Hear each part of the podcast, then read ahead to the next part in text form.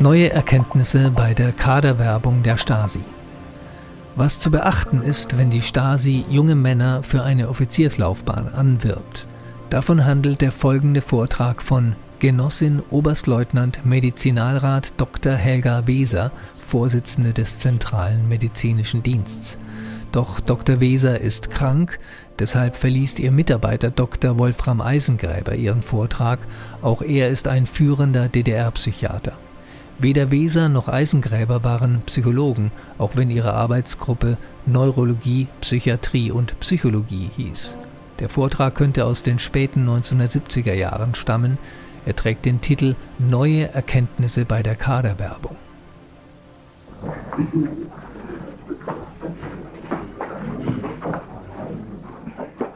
Tja, ich muss eins vorausschicken, ich habe den Auftrag, zunächst einen Vortrag der Genossin Oberstleutnant Medizinalrat Dr. Weser euch äh, zur Kenntnis zu geben. Sie ist krank, kann deshalb den nicht äh, selbst halten. Ich schicke es deswegen voraus, weil dieser oder ein Großteil äh, dieses Vortrags in der Ich-Form geschrieben ist. Das Ich bezieht sich hier also nicht auf mich als Person, sondern wie gesagt, die inneren Oberstleutnant Weser. Also also auch mit Beispielen den Vortrag aufwartet und sowas, also nicht meine eigenen Erfahrungen. Wobei, ich muss sagen, ich, wir arbeiten ja zusammen, ich arbeite in diesem, in dieser Arbeitsgruppe, also der Arbeitsgruppe Neurologie, Psychiatrie und Psychologie des Zentralen Medizinischen Dienstes eben auch mit. Äh, ein Großteil dieser Erfahrungen sind auch meine eigenen. Vielleicht dann werde ich auch so ein bisschen außerhalb des Konzepts noch ein bisschen was aus meinem, zu meinen persönlichen und anderen Anliegen dieser Arbeitsgruppe was sagen. Doch zunächst mal zu diesem Vortrag. Die in den letzten Jahren im MFS auf dem Fachgebiet der Neurologie, Psychiatrie und Psychologie gemachten medizinischen Erfahrungen zeigen, dass Leistungsanforderungen häufig nicht realisiert werden können und es zu auffälligem Verhalten kommt, das ärztliche Maßnahmen erforderlich macht. Häufig resultiert dann auch Entlassung, sollen nicht Sicherheitsrisiken eingegangen werden oder Komplikationen zum Teil für ganze Kollektive in Kauf genommen werden, beziehungsweise die Gesundheit Einzelner in Frage gestellt werden. Ihre Arbeit in der Kaderermittlung und Kaderwerbung beschäftigt sich von völlig verschiedenen Seiten mit dem Kandidaten, jedoch steht sowohl beim Ermittler als auch beim Werber der Mensch im Mittelpunkt der Bemühungen. Und beide müssen über ein Maximum an Informationen verfügen, wenn den Sicherheitsbedürfnissen unseres Organs schon vor der Einstellung des Kandidaten bestmöglich Rechnung getragen werden soll. Das ist umso wichtiger, da die Zeiteinheiten, die im Rahmen von Ermittlung und Werbung zur Verfügung stehen, unvergleichlich größer sind als die im Rahmen einer medizinischen Untersuchung möglichen, wenn man von speziellen medizinischen Fragestellungen absieht, die jedoch eben immer nur einen kleinen Teil der Kandidaten umfassen können, da zum gegenwärtigen Zeitpunkt trotz gegebener theoretischer Voraussetzungen keine praktische Möglichkeit aus personeller Sicht vorhanden ist, so umfangreiche Untersuchungen durchzuführen. Sogenannte Siebtestuntersuchungen in der Medizin, wie sie jetzt zur Realisierung bei Einstellungen anstehen, sind eben nur ein Sieb und da bleibt nur das Gröbste, beim Kandidaten also nur der auffälligste zurück. Dazu müssen Sie noch wissen, dass psychologische Fragebogenuntersuchungen in bestimmten Situationen durch den Kandidaten nicht unwesentlich verfälscht werden können. Das ist in allen Untersuchungsserien so, da das Gros, der eine bestimmte Einstellung hat und etwas Bestimmtes erreichen möchte, Die in den Fragebögen enthaltenen Fragen werden oftmals nicht ehrlich beantwortet, weil die Kandidaten zum Beispiel Nachteiliges über ihr körperliches oder seelisches Befinden nicht preisgeben, einmal aus Sorge, es könnte zum Beispiel die Entscheidung über die Einstellung negativ beeinflusst werden, oder man könnte sie belächeln, ablehnen, kritisieren oder vieles mehr. Wir in der Medizin sind dann zwar bei unseren Auswertungen durchaus in der Lage festzustellen, dass der Kandidat seine Beschwerden untertrieben hat oder dass er gelogen hat. Bei groben Auffälligkeiten sind wir auch in der Lage, dem weiter nachzugehen. Wir können jedoch nicht bei jedem Einzelnen weitere psychologisch sichernde Untersuchungen, die wie gesagt sehr zeit- und auch personalaufwendig sind, durchführen oder besser allein durchführen, wenn nicht Informationen zur Verfügung stehen, die aus Situationen gewonnen wurden, die außerhalb von sogenannten Bewährungen stehen. Wobei wir unter Bewährungssituationen solche verstehen, die durch das innerliche Bedürfnis, sich zu bewähren, determiniert sind. Das heißt, gesellschaftlich, sozial, leistungsmäßig und emotional sich den Erwartungen gemäß zu verhalten. Wollen wir also im Sinne der siebten Tagung die Qualität unserer Arbeit weiter verbessern, so gilt es auch für uns, die Arbeitsvorbereitung, das heißt alles, was bis zur Einstellung des Kandidaten getan werden muss, weiter zu optimieren, wenn Sie mit diesem Vergleich mit der Produktion gestatten. Im weiteren Ausbau der bereits guten Kooperation von Medizin und Kaderorganen sehen wir einen kleinen Teilaspekt dieser Optimierungsmöglichkeit. Sie werden von mir nicht so viel Neues hören, wie Sie möglicherweise erwarten, sondern eher schon Bekanntes, aber in einem Zusammenhang, den Sie bislang möglicherweise in seiner Bedeutung nur unzureichend berücksichtigt, unterschätzt oder vergessen, für unwichtig oder unbedeutend gehalten haben. Ich habe Ihnen eingangs von der möglichen Kalamität gesprochen, die mit den psychologischen Untersuchungsbögen entstehen kann, dass sie in einer Bewährungssituation erstellt werden. Oft in einer doppelten Bewährungssituation sogar befindet sich der Kandidat, da Eltern, Verwandte, Freunde, die schon Mitarbeiter in dem bewaffneten oder Sicherheitsorgan sind, den inneren Druck des Kandidaten oftmals noch erhöhen. Das wird ihn nicht motivieren, die Wahrheit zu sagen. Selbst wenn er seine Antwort verabscheut, wird er sie manipulieren, da er auch in der Regel weiß, was gefragt ist und was erwartet wird. Sie haben sicherlich innerlich gelächelt über so merkwürdige psychologische Untersuchungen, die sich wissenschaftlich nennen, dennoch sind sie wissenschaftlich. Und Ihr Lächeln würde bedeuten, dass Sie selbst nicht wissenschaftlich an die Dinge herangehen, wenn Sie eine absolute Zuverlässigkeit und hundertprozentige Sicherheit in der Aussage von Untersuchungsmethoden verlangen. Denn, und das ist seit Marx vor allem wissenschaftlich, es ist nicht das Bewusstsein des Menschen, das ihr Sein, sondern umgekehrt gesellschaftliches Sein das Bewusstsein bestimmt.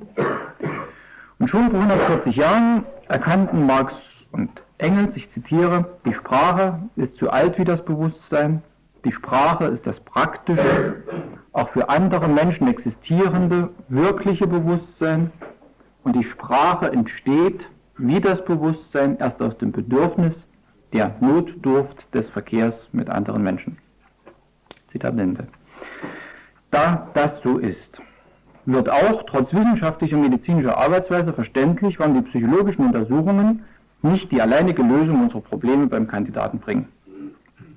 Sein in der Untersuchungssituation vorhandenes gesellschaftliches Sein bestimmt sein Bewusstsein. Die Sprache drückt im Wort, in den Untersuchungsbögen sein Bedürfnis des Verkehrs mit dem Menschen, hier dem Untersucher als Repräsentanten des MFS aus und widerspiegelt sein gegenwärtiges Bewusstsein, das von den Erwartungen unserer Institution mitgeprägt wird.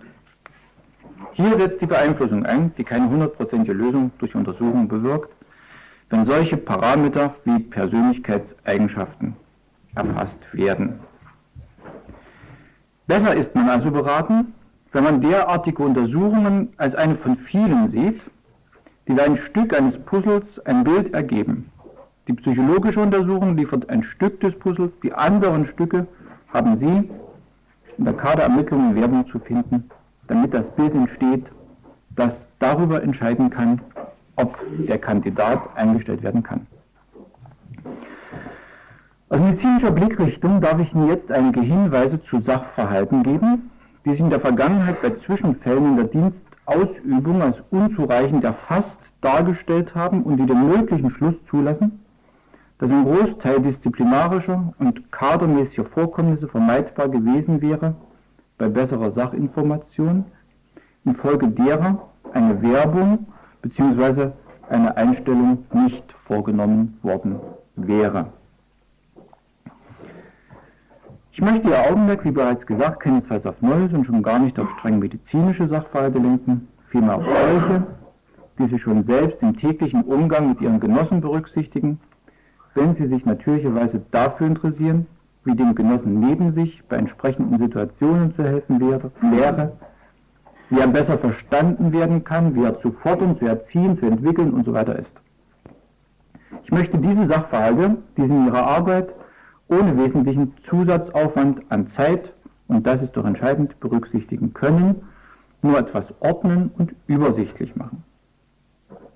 Es handelt sich ausschließlich um biografische Daten des Kandidaten, die Sie in Ihrer Arbeit mehr als bisher Beachtung schenken müssen da diese die soziale Entwicklung und psychische Entwicklung widerspiegeln, die wesentlich eingehen in die Beurteilung der Tauglichkeit und Eignung in Einheit mit den sicherheitspolitischen und Leistungsanforderungen.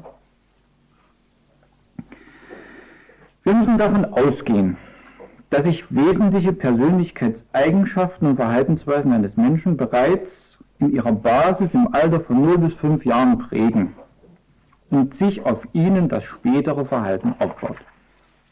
Deshalb nimmt in der Erfassung der biografischen Daten dieser Altersbereich einen relativ umfangreichen Raum ein. Ich empfehle Ihnen folgende Fakten, die sich uns als aussagekräftig erwiesen haben, zu überdenken und in Ihr Arbeitskonzept differenziert aufzunehmen. Erstens.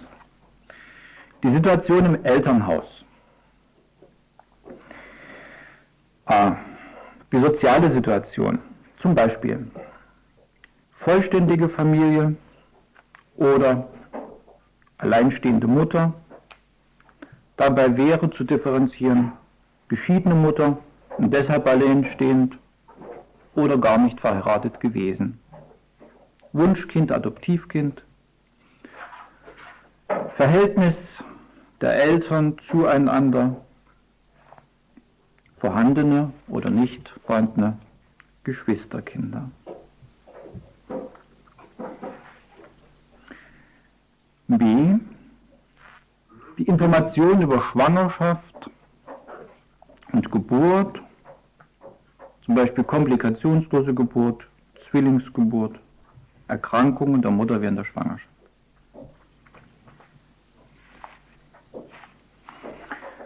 Zweitens zur Familie. Das Verhalten der Eltern zueinander, zum Kandidaten, zu den Geschwistern. Der Erziehungsstil der Eltern, der sein kann als Beispiel autoritär oder fordernd oder gewährend oder verwöhnend oder pendelnd.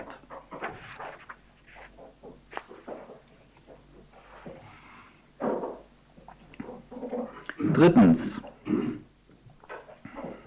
die Entwicklung im Vorschulalter. Da sind zu einige Gedanken. Die Beziehungen zu den Eltern. Spezielle Beziehungen zum Vater oder zur Mutter. Der Zeitpunkt der Eltern für das Kind, also für unseren Kandidaten. Die Haltungen zu den Geschwistern des Kandidaten. Gab es Lieblingsgeschwister? Ist er vorgezogen worden oder nicht? Hat er sich benachteiligt gefühlt oder nicht? Wie war seine Haltung zu anderen Kindern? Hat er eine Krippe oder einen Kindergarten besucht? Hat der Kandidat ein Lieblingsspielzeug gehabt oder eine Lieblingsbeschäftigung? Wie war sein Verhalten? War es ruhig, lebhaft? War es ein ängstliches Kind? War gehorsam? War er wütend? Wie waren seine Schulerwartungen? Gab es eine Vorfreude oder keine? Wie war die Schulreife? Ist er also zum Zeitpunkt eingeschult worden? Ist er zurückgestellt worden? Warum? Gab es im Vorschulalter häufige Erkrankungen, häufige medizinische Behandlungen? Zur schulischen Entwicklung. Stellung im Klassenverband, Freundschaften, dazu wechselnde oder feste Freundschaften, Freundschaften zu welchen Geschlechtern. Zu beachten wäre die Haltung zu den Lehrern im Sinne von Achtung oder Ablehnung,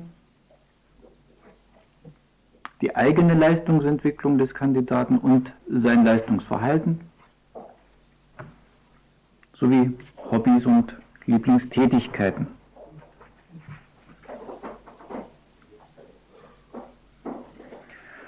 Fünftens zur Berufsentwicklung.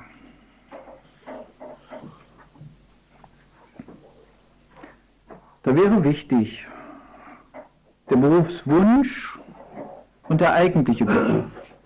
Gibt es hier also Widersprüche zwischen Berufswunsch und dem dann erlernten Beruf? Oder stimmt es überein?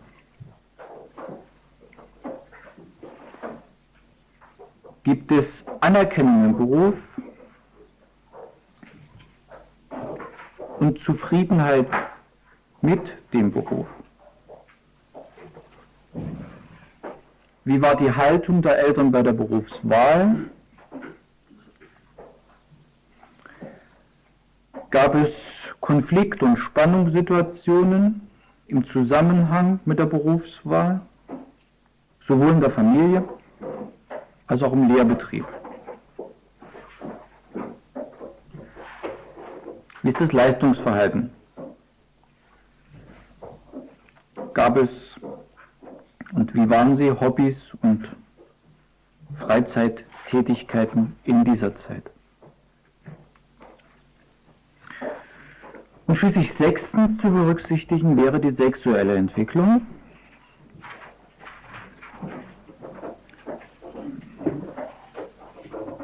Mit folgenden Unterpunkten. Berücksichtigung der ersten Freundschaften, der ersten Kontakte, Fragen der Aufklärung, also der sexuellen Aufklärung und der Motivation zu Sexualbeziehungen, die Haltung der Eltern zu den Freundschaften, der Familienaufbau jetzt der eigenen Familie des Kandidaten,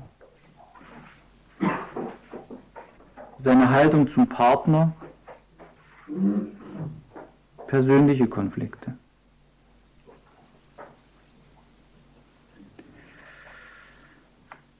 Besonders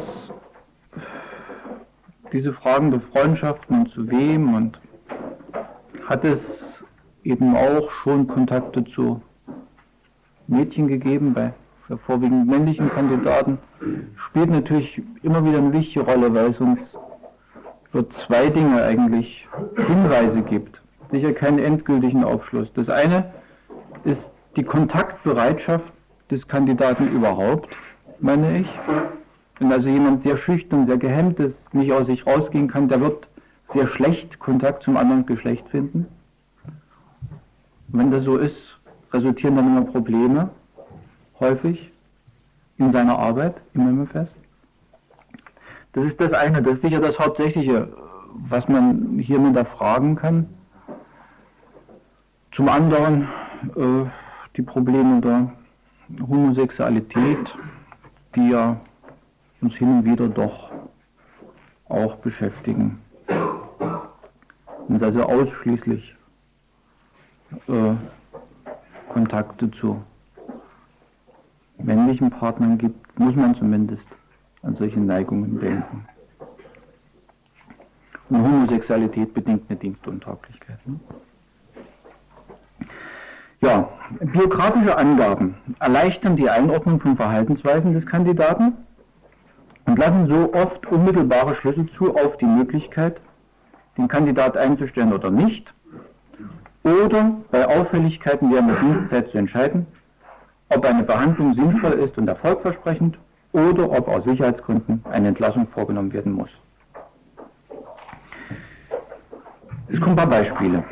Es ist durchaus nicht unwesentlich, ob zum Beispiel ein Kandidat Wunschkind ist oder nicht.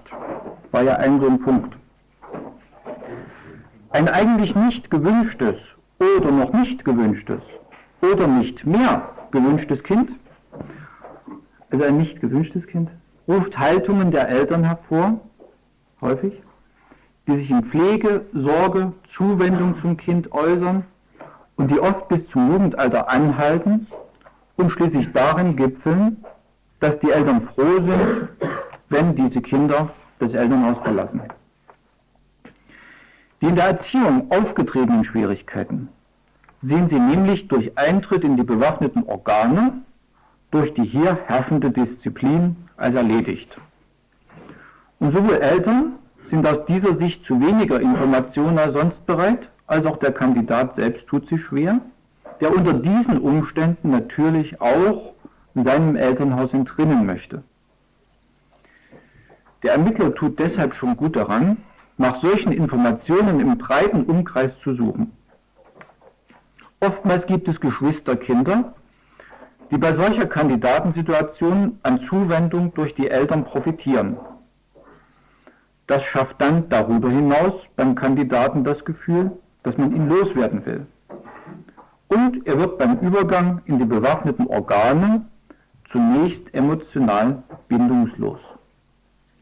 Mit dem Elternhaus verbindet ihn nichts mehr außer Abwehr. Mit seiner neuen Heimat noch viel zu wenig. Und ist er dazu von bestimmter Persönlichkeitsstruktur, zum Beispiel sensibel oder nachtragend, so kann es rasch bei Unkenntnis solcher Entwicklungen und Zusammenhänge neue Probleme im jetzigen Dienstbereich geben, die sich in Widerspenstigkeit, Disziplinlosigkeit, Depression, Angst äußern oder auch in bewusst zur Schau gestellter Lässigkeit und Ausbrechen aus den Normen, um einmal zu zeigen, dass man schließlich auch wer ist.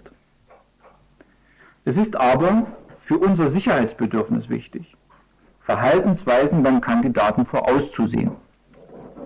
Das heißt aber, genauestens nach ihnen zu fahnden und zwar schon in einem Altersbereich, der in der Ermittlung und Werbung in der Regel nicht mehr so offen darlegt. Weil zum Beispiel in der Lehre bereits durch die Fremdeinschätzung des Lehrmeisters eine subjektive Verfälschung möglich ist. Die Nachbarin im Wohngebiet weiß da oft viel Ergiebigeres zu erzählen, wie sich eine Entwicklung des Kandidaten gestaltete. Man muss nur die richtige finden, die auch zur Information bereit und in der Lage ist. Sie kann berichten, ob er ein freundliches, hilfsbereites Kind war. Zum Beispiel, bis ein Geschwisterkind geboren wurde, dem dann alle Zuwendung galt und es zu wenig Zeit für den Kandidaten gab, der anfing, sich außerhalb des Elternhauses seine Bezugspersonen zu suchen. Freunde möglicherweise, die ihn vorschickten, wenn es brenzlig wurde, oder der schon als sieben- bis achtjähriger rigoros zu Dummheiten verführte, die später im höheren Lebensalter hart an der Grenze des Kriminellen lagen. Im Wohngebiet kann man Informationen sammeln von Schulkameraden oder Bekannten der Familie, die bei lang, die lang anhaltende Kontakte mit dem Kandidaten hatten. Sie wissen vieles mehr zu berichten als eben der Berufsschullehrer, der, wenn er schlecht ist, der bei mangelndem Leistungsvermögen nur diesen einzigen Fakt, das mangelnde Leistungsvermögen registriert und damit den sozialen und emotionalen Bereich völlig vernachlässigt. Woher soll er auch wissen, dass zum Beispiel die Berufswahl von den Eltern getroffen wurde? Weil sie den Beruf für machbar für den Kandidaten, für attraktiv, für finanziell ergiebig, für sozial anerkannt hielten. Oftmals lenken Eltern ihre Kinder in Berufe, die sie selbst erprobt, in denen sie sich bewährt haben und berücksichtigen dabei nicht, dass ihre Kinder von der Persönlichkeit her dafür gar nicht geeignet sind. Es stellt sich mir das Beispiel eines jungen Kellners aus einem Gästehaus, der im vergangenen Jahr entlassen werden musste, weil er nicht nur für seinen Beruf infolge hochgradiger Kontaktschwäche ungeeignet war, stell sich das vor, ne? Kellner mit hochgradiger Kontaktschwäche, sondern darüber hinaus in allen Sozialbereichen so ausgeprägte Hemmungen aufwies, dass er mit 20 Jahren nicht in der Lage war zu wissen, welcher Beruf ihm überhaupt Freude machen würde. Die Schwierigkeiten waren bereits in der Lehre sichtbar.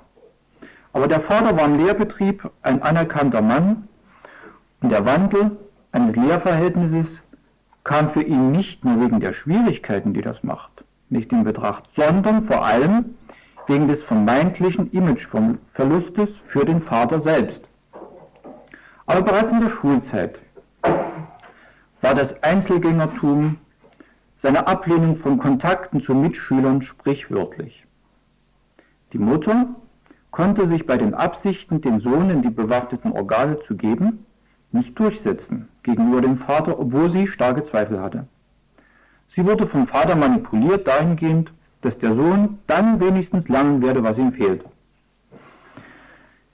In den Zeugnissen des Mitarbeiters fand sich neben vordergründiger Honorierung seiner Leistungen in den theoretischen Fächern nur dezente Andeutungen, dass seine Leistungen in der Praxis demgegenüber schwächer seien. Sie sehen, ein Zeugnis ist nicht ausreichend für zweckmäßige, für uns verwendbare Informationen. Oder ein anderes Beispiel. Der im Herbst mittels Fahndung ermittelte Genosse war vom Wachregiment übernommen worden. Dort hatte es ein Wachvergehen gegeben, das unter den Teppich gekehrt wurde, um die Übernahme ins MFS nicht zu gefährden. Sonst gab es keine nachteiligen Informationen über den Genossen. Die Spezifik des Wachvergehens jedoch zeigte die Angst und Unsicherheit des jungen, ansonsten willigen Kandidaten, der sich zu diesem Zeitpunkt bereits von seiner Familie vernachlässigt und abgeschoben fühlte. Der Bruder hatte sein Zimmer bereits bezogen, in den Briefen der Eltern gab es keine Fragen nach seinem Befinden mehr, nur noch Berichte über das Wohlergehen seines Bruders. Er selbst konnte mit seinem Wachvergehen eigentlich nicht fertig werden sich aber auch nicht darüber äußern. Und niemand, fragt, und niemand fragte ihn aus den eingangs genannten Gründen danach. Als er sich dann hier in Berlin schon nach Übernahme ins MFS beim Ausgang verspätete, im Park nächtigte und am nächsten Morgen den Dienst verschlief, kam doppelte Angst über sein Sündenregister auf ihn zu. Gleichzeitig bestehende Unreife führte zu falschen Schlussfolgerungen und so traute er sich weder ins Wohnheim noch zur Dienststelle, sondern verbarg sich hier in Berlin. Sicher analysieren Sie genau wie wir und kommen zu vielen Beispielen, die illustrieren, wie wichtig die Kenntnis biografischer Daten ist und sein kann. Die scheinbar einfachsten Informationen sind die über Krankheiten.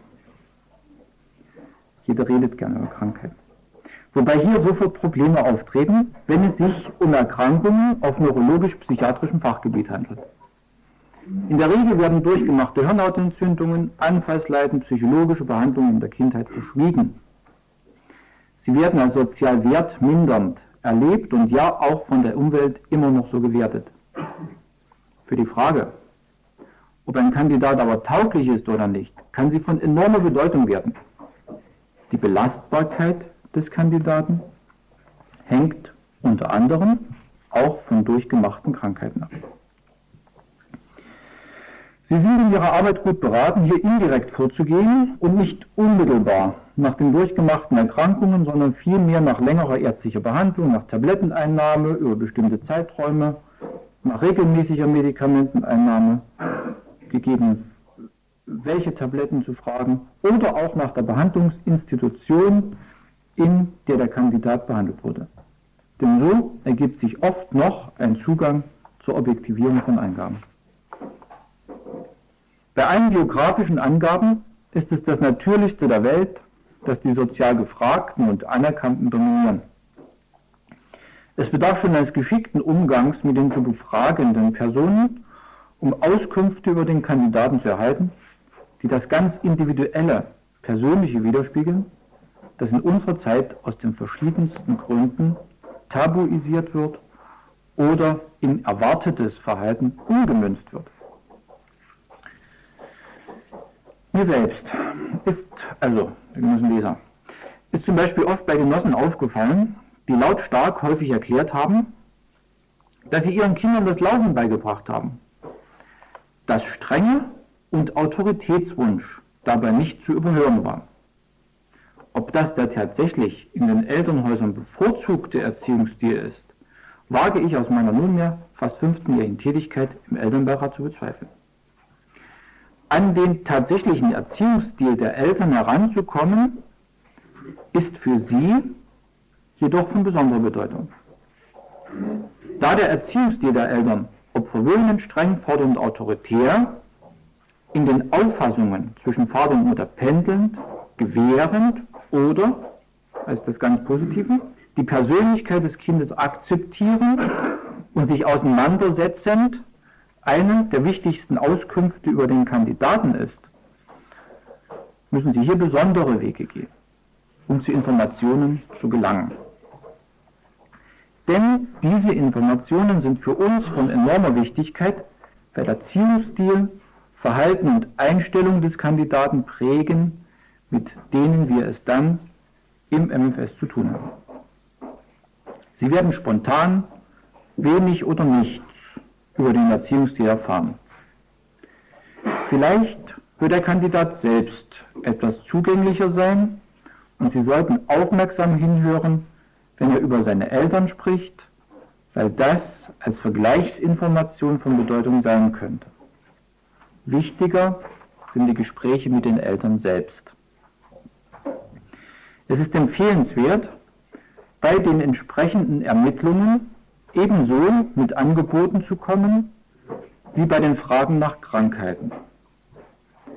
Fragt man aber nach sozialen Verhaltensweisen, so ist es vor allem wichtig, sich jeglichen Unterton seiner Wertung des Sachverhalts zu enthalten.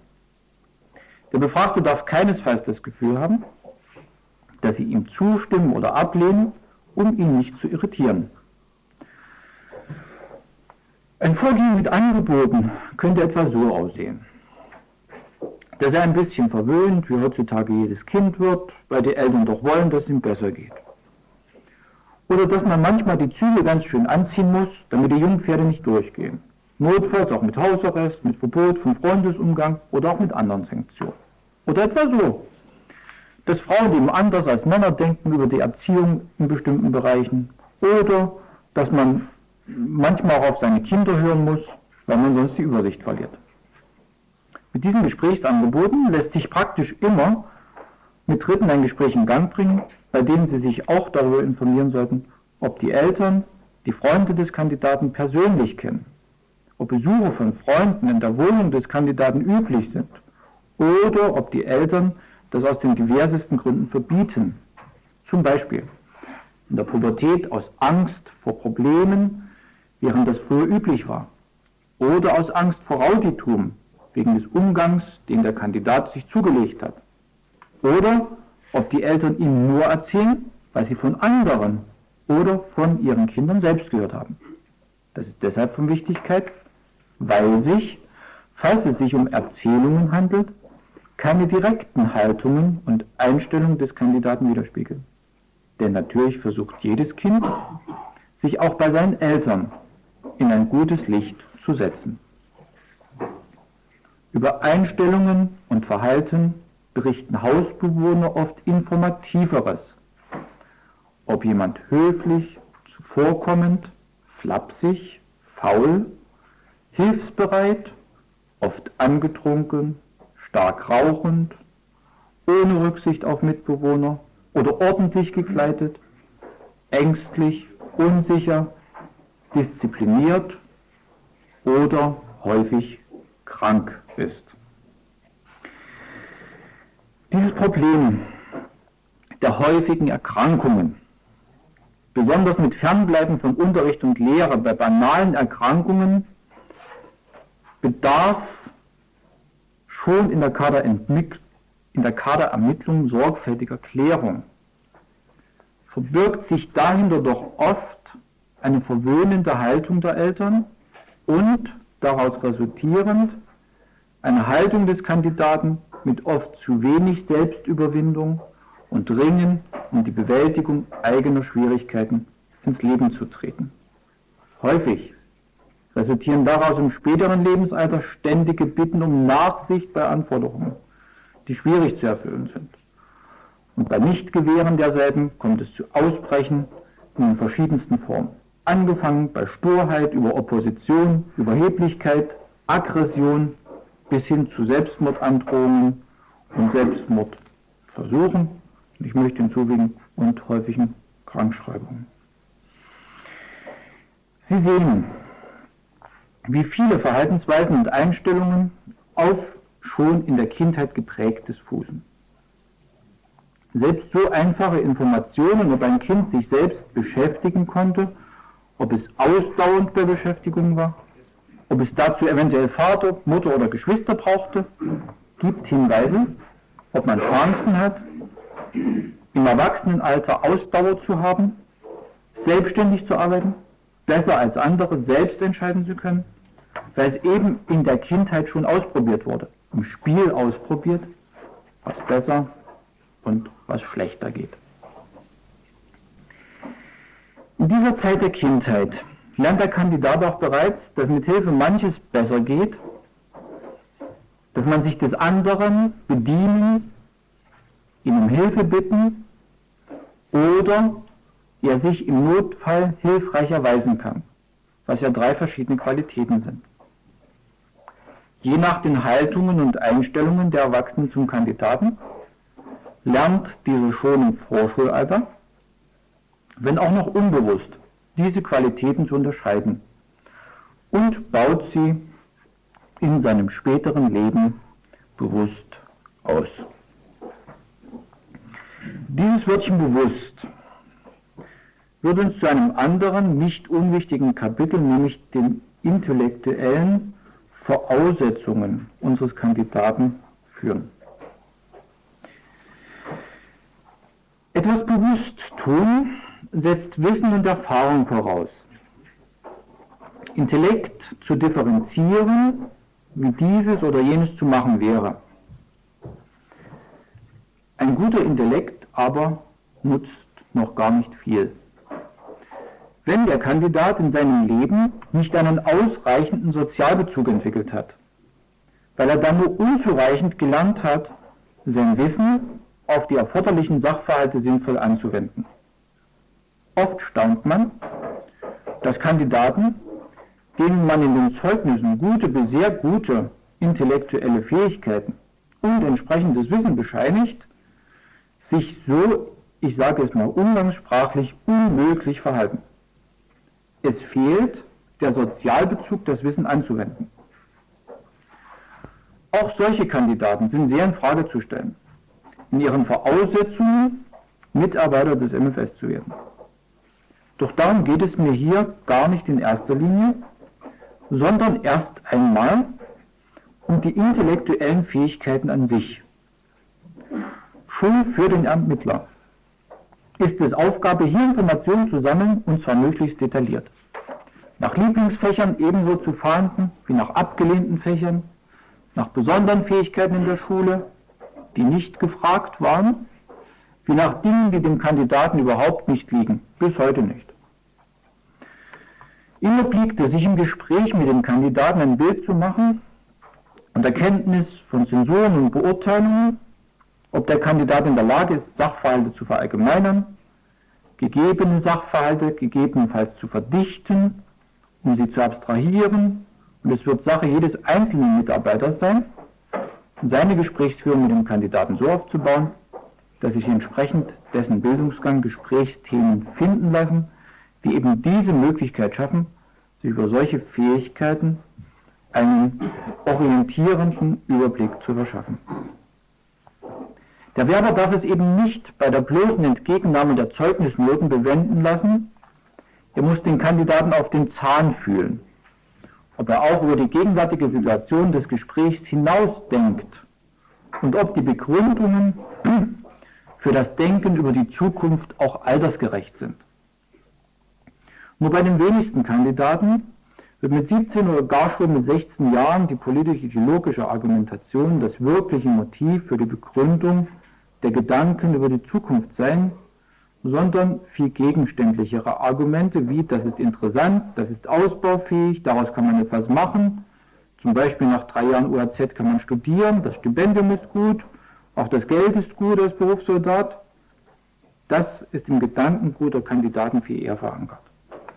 Es gilt, diese Gedanken aus ihm herauszulocken, möchte ich mal sagen, denn sie sind die wahren Beweggründe und diese müssen in die Entscheidungsfindung eingebracht werden.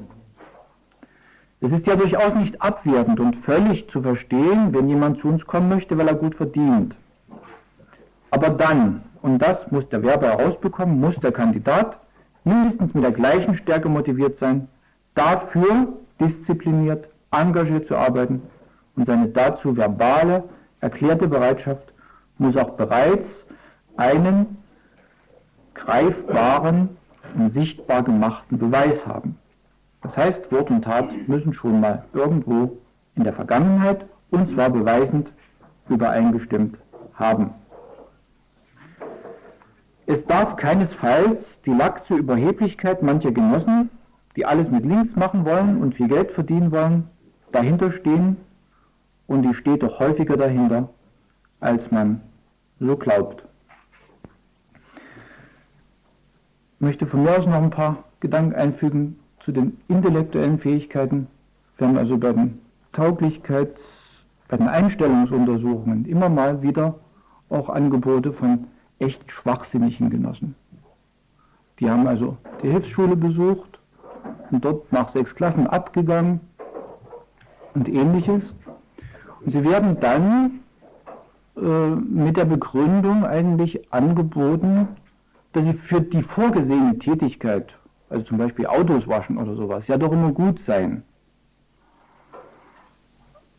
Die sind schwachsinnig, die sind formal dienstuntauglich, Aneinandertauglichkeits- und Eignungsordnung, darüber brauchen wir gar nicht zu reden. Aber ich meine auch das Verantwortungsbewusstsein, als Tschechist wirksam zu werden. Er wird ja nicht als Autowäscher eingestellt, sondern als Berufssoldat. Das müssen wir doch bei diesen Genossen oder bei diesen Kandidaten doch eben auch immer wieder beachten. Also neben diesen hier genannten Dingen, ja, glaube ich, dass ein Minimum eben an auch einfach Bildungsfähigkeit, an Bildungsstand eben auch erwartet werden muss, ganz einfach, um den ganz allgemein tschechistischen Anforderungen gerecht zu werden. Dazu kommt eben noch eins, dass bei Schwachsinnigen äh, man auch zumindest im jugendlichen Alter, und davon müssen wir ja ausgehen, sich eben auch das Verhalten nicht genau programmieren lässt. Ja, also ob es nicht unter Belastungssituationen dann zu einem nicht vorhersehbaren und damit wieder zum Sicherheitsrisiko werdenden Verhalten kommt, das lässt sich nicht sagen. Und doch aus diesem Grunde, diesen Anforderungen, die wir vom Sicherheitsaspekt herstellen müssen, an das Verhalten unserer Genossen, sind solche äh, Kandidaten also von vornherein abzulehnen. Also wenn, ich meine, sie irgendwann auf, auf Hilfsschüler geraten, äh, da kann man gleich aufhören, von vornherein. Ja, wobei nicht jeder Hilfsschüler unbedingt schwachsinnig im Sinne der Definition sein muss, aber die Wahrscheinlichkeit ist doch eben sehr, sehr groß. Und ich glaube, da lohnen sich dann alle weiterführende Ermittlungen hm, überhaupt nicht. Ne? Das kann man sich dann alles sparen. Das noch als Einschub, weil es einfach in der Praxis uns, ich will nicht sagen häufig, aber mehrfach doch begegnet ist. Und dann, Sie kennen das, ne? Die Einstellungsuntersuchung ist das letzte, bis dahin ist also ein riesen Vorgang entstanden. Dann kommt er zur Einstellungsuntersuchung und wir sagen dann, nee, können wir nicht nehmen und viele Arbeit, die Sie sich gemacht haben, ist umsonst. Und gleiches, glaube ich, schon aus eigener Überlegung äh, ihrerseits von vornherein quasi unmöglich ist und man sollte dann eben auch keine Zugeständnisse machen an, was weiß ich, Wünsche von Eltern oder ähnlichen, die ja häufig zu solchen Einstellungsversuchen, möchte ich sagen, führen.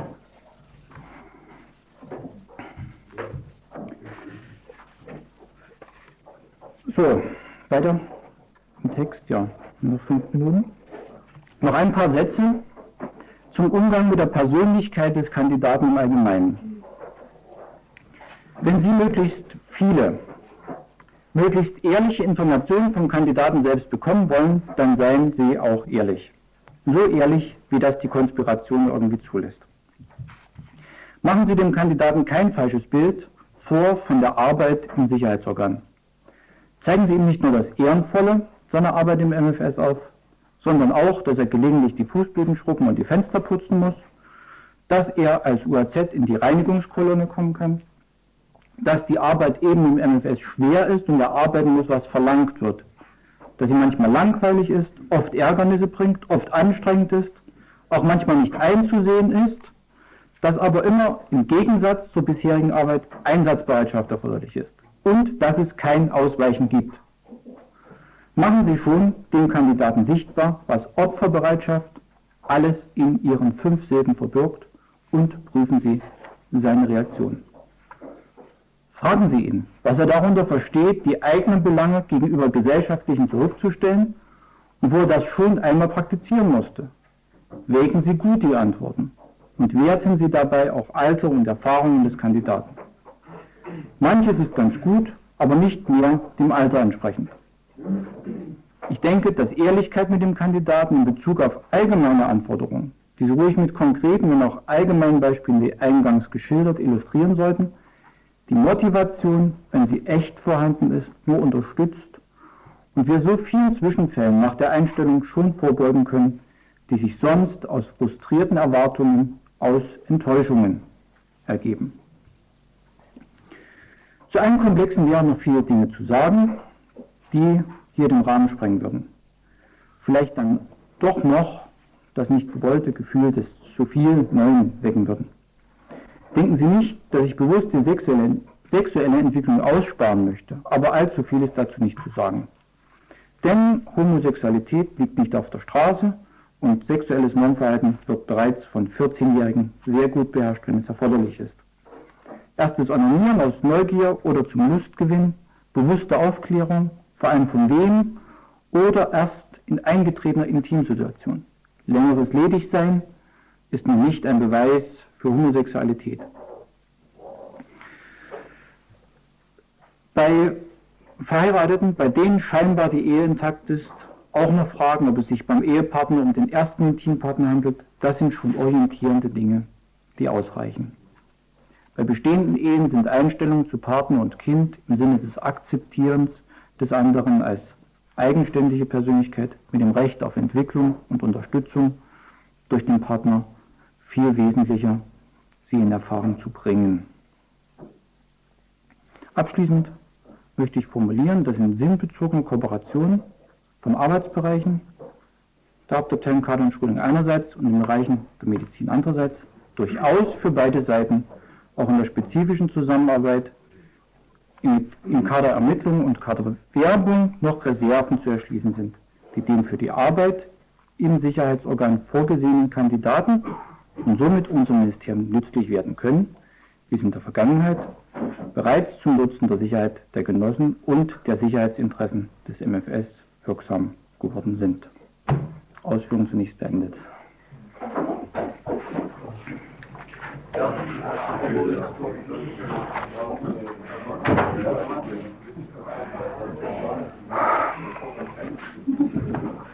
Tja, Genossen, außerhalb äh, dieses Konzeptes, mit dem ich ja nun zu Ende war, äh, habe ich doch noch ein Problem, äh, das ich ansprechen möchte, so in freier Rede, und das ist das Problem des Alkohols, sprich, sprich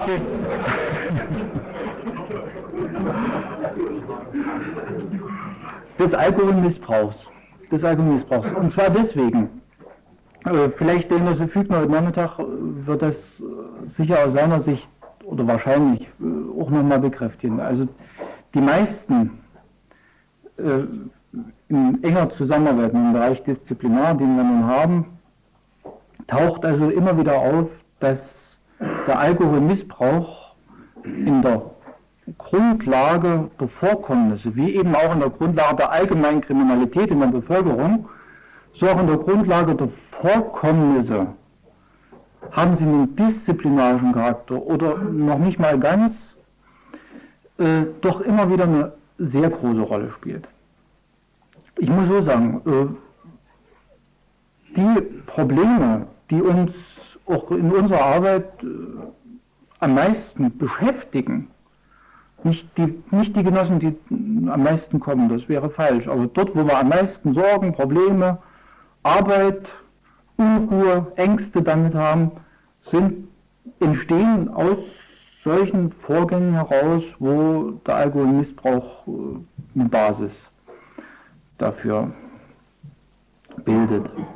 Und ich meine auch, das ist ein Problem, was man eben schon ganz frühzeitig, ganz frühzeitig versuchen sollte zu erkennen, weil in der Tendenz der Entwicklung der letzten Jahre sich doch eben zeigt, dass auch vorwiegend jüngere Genossen, junge Mitarbeiter kommen mit dem Problem des Alkoholmissbrauchs und da eben auffällig werden.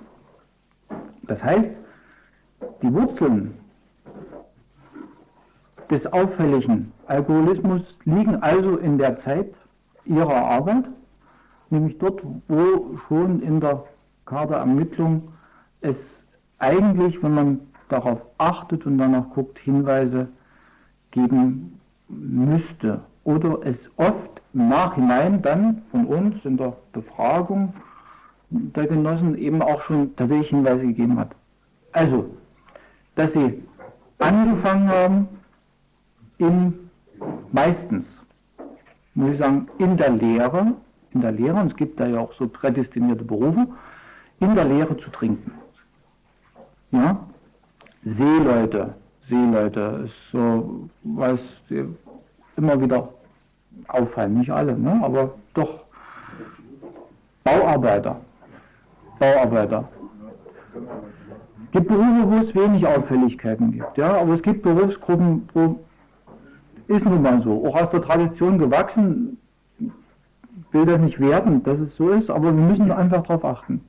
Und dort eben auch Fragen äh, und so wertungsfrei Fragen, wie das hier im Vortrag auch dargestellt war, Fragen, ohne das nun zu verurteilen oder überhaupt zu beurteilen, Fragen nach den Gewohnheiten des Alkoholtrinkens. Und ich meine, in dem Punkt, an so einem Moment sollten sie stutzig werden, wo ganz regelmäßig Alkohol getrunken wird, wo das Alkoholtrinken schon unkritisch eigentlich betrachtet wird, wo es die normale Gewohnheit ist, wo es normal zum Alltag gehört, dass Alkohol getrunken wird. Ohne dass derjenige sich überhaupt noch, das überhaupt noch kritisch irgendwo reflektiert.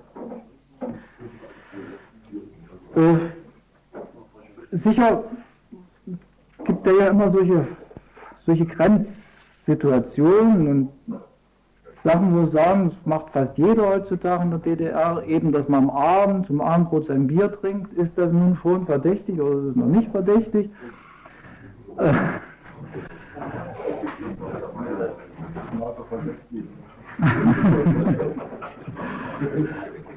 Ich meine, ich meine, wenn es tatsächlich so ist, aber immer wirklich nur so, dass man sagt, ich trinke zum Abendbrot eine Flasche Bier. Und das regelmäßig. Dabei ist sicher nichts zu finden. Aber wenn aus dieser einen Flasche Bier zum Abendbrot, wenn das eben mehr wird, wenn äh, Geselligkeit oder Umgang mit anderen überhaupt bloß möglich ist, wenn man eben das Bier dazu hat oder den Schnaps, oder wenn eben die Wochenenden regelmäßig mit Alkoholika verbracht werden, oder äh, wenn aus dem einen Bier zum Abendbrot eben im Laufe der Zeit, und die Zeit kann manchmal sehr rasch progredient sein, die Verlaufskurve eben doch schon mehr geworden sind, zwei oder drei oder vier Bier am Abend, also zwei Liter, das ist schon allerhand.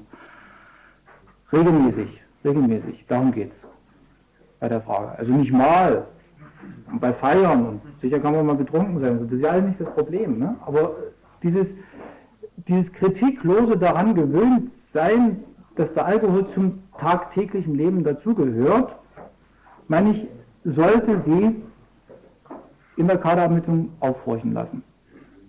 Zumindest erstmal aufhorchen lassen. Das heißt noch nicht, dass jeder, der so rangeht, nun schon als ein Alkoholiker zu bezeichnen wäre und von vornherein äh, abzulehnen wäre.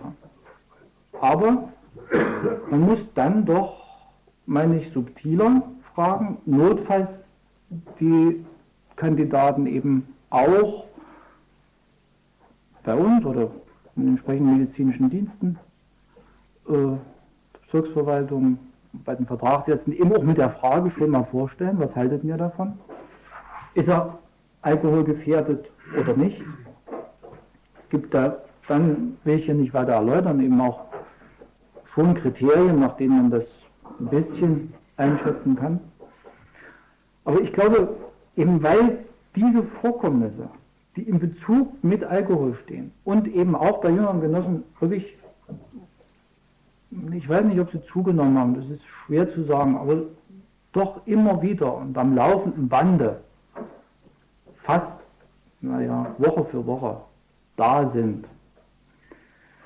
Deswegen, äh, nun bloß hier bei uns, in unserem Bereich und die Genossen, die von uns in unserem Fachgebiet im Krankenhaus arbeiten, aus den Bezirken, die Alkoholprobleme haben, die kennen da noch ein noch größeres Lied davon singen. Also die haben fast täglich damit zu tun, möchte ich sagen, insgesamt im Republikmaßstab.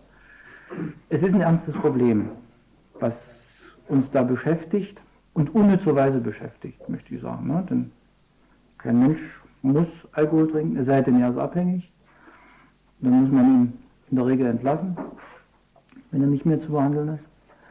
Aber das sind alles Dinge, die wir uns versuchen können zu sparen. Und die, wie gesagt, die wenigsten. Sicher gibt es auch einige, die im Laufe ihrer Dienstzeit im MFS äh, zum Alkoholmissbrauch in diesem Sinne oder zur Alkoholabhängigkeit kommen. Aber die Wurzeln dafür, die finden wir oft eben schon, wie gesagt, so im Bereich der Lehrzeit und oder eben auch der, sollte ja nicht sein, ne? aber eben auch im Bereich der Dienstzeit, im, im Wachregiment oder gleich gearteten Einheiten. Äh, und dort muss man nicht unterm Teppich kehren, wie das vorhin gesagt wurde, sondern ich glaube, man muss das einfach beachten und danach fragen. Danach einfach erstmal wertungsfrei fragen. Nur so, wie stehst du zum Alkohol? Ne? Wie viel trinkst du denn? Wie ist es denn? Ja, und ich glaube eben, bedeutsam ist auch, bedeutsam ist auch für die Erfassung der Persönlichkeit des Kandidaten, wenn er bloß, bloß, betone ich, mit Alkohol in der Lage, die Lage sich versetzt sieht, irgendwo eine ordentliche Kommunikation aufzunehmen zu anderen. Weil dann dass ja eben häufig auch sehr selbstunsichere äh, Leute sind, sehr solche, die, die kontaktgestört sind und eben über den Alkohol die Brücke suchen. Ich glaube, auch solche, ohne dass sie auch unbedingt von Alkohol abhängig sein müssen, sind in der Regel für die Arbeit im Organ nicht geeignet. Weil sie nämlich dann immer, wenn es Probleme gibt und wenn sie, wie viel brauchen wir Kontakte, ne? Ja doch sehr häufig. Wer kann schon still im Kämmerlein arbeiten bei uns, ne? Ähm, und dann immer, wenn er auf irgendjemand zugehen muss, ne, dann braucht er erstmal den Alkohol, muss erstmal trinken. Oder um Probleme zu bewältigen. Und wenn solche, solche Anzeichen es gibt, dann größte Vorsicht. Größte Vorsicht in der weiteren Bearbeitung der Kandidaten, also doppelt sorgfältige Ermittlung. Oder eben, wie gesagt, auch, oder beides vielleicht eben auch sie entsprechend bei uns vorzustellen mit solchen Fragestellungen. Ja. Das ist ein, ein, riesiges, ein riesiges Problem, vor dem wir immer wieder stehen. Tja, äh, vielleicht, weil ich das vorhin so angedeutet habe, das noch ein bisschen zu präzisieren zum Schwachsinn, das nochmal zu sagen, was verstehen wir unter Schwachsinn. Schwachsinn ist also nicht immer äh, so, dass es demjenigen aus den Augen gucken muss, will ich sagen. Also ja, äh, so der Prototyp, der Prototyp des, des Schwachsinnigen, äh, wie man den sich vorstellt, also der ein, äh, sagen wir, idiotenhaftes Aussehen hat. Äh, naja, Warum sage ich das? Die, die, Idiotie ist, die Idiotie ist ein medizinisch äh, definierter Begriff, ja. Äh, also als die höchste Stufe des Schwachsinns wird die Idiotie bezeichnet, also die total bildungsunfähigen und sozial nicht lebensfähigen infolge eines so schwachen Intellekts werden mit dem Terminus für Idiotie belegt. Und diesen sieht man in der Regel auch an. Es gibt ja nun aber, wie bei allem, graduelle Unterschiede, vom, auch in der Intelligenz und äh, eben der Schwachsinn in der leichten Form, benannt äh, im Terminus der Debilität, also debile äh, sind in der Regel eben in den Hilfsschulen doch im, im Grenzbereich zumindest. Ja, also deswegen sagte ich vorhin auch, wer, wer Hilfsschulabsolvent ist, ist zumindest, ist zumindest eben auch zunächst mal verdächtig auf dem, auf dem Schwachsinn. Ja, in, diesem Sinne des, des Oberbegriffs des Debilen oder darüberstehenden des der Grenze zum Normalen des, des Grenzdebilen, aber ich glaube eben solche Kandidaten können wir in der Regel nicht einstellen. Aus den vorhin genannten Gründen. Also äh, selten mal, dass ich jemand, der wirklich schwachsinnig ist, durch, durch einen normalen Schulbildungsgang mit zehn Klassen durchkommt. Sowas gibt es auch, ist aber extrem selten. Ja, also für Sie, glaube ich, als ein gültiges Kriterium wäre, erstmal in großer Übersicht zu nehmen, äh, wer den normalen Bildungsgang nicht geschafft hat oder wer eben aus der siebten Klasse abgehen musste wegen der schlechten Leistung, ist da auch schon äh, vielleicht mit einzureihen, sich genauer zu begucken, äh, den Bildungsgrad und die Bildungsfähigkeit ja dabei, ist ja das Entscheidende als schwachsinnig einzustufen und eben, was ich von schon sagte, gar nicht weiter zu bearbeiten. Dann sparen Sie sich viel Arbeit und dann große Enttäuschung und viel Diskussion, die dann kommen. Ja, äh, das war eigentlich das, was ich erstmal noch, noch sagen wollte. auch. Und nun können wir in freier Diskussion, möchte ich Ihnen vorschlagen, das hier fortführen zu allen Problemen, die Sie möchten. Ich bin dann bereit, noch was zu sagen, sofern ich es kann.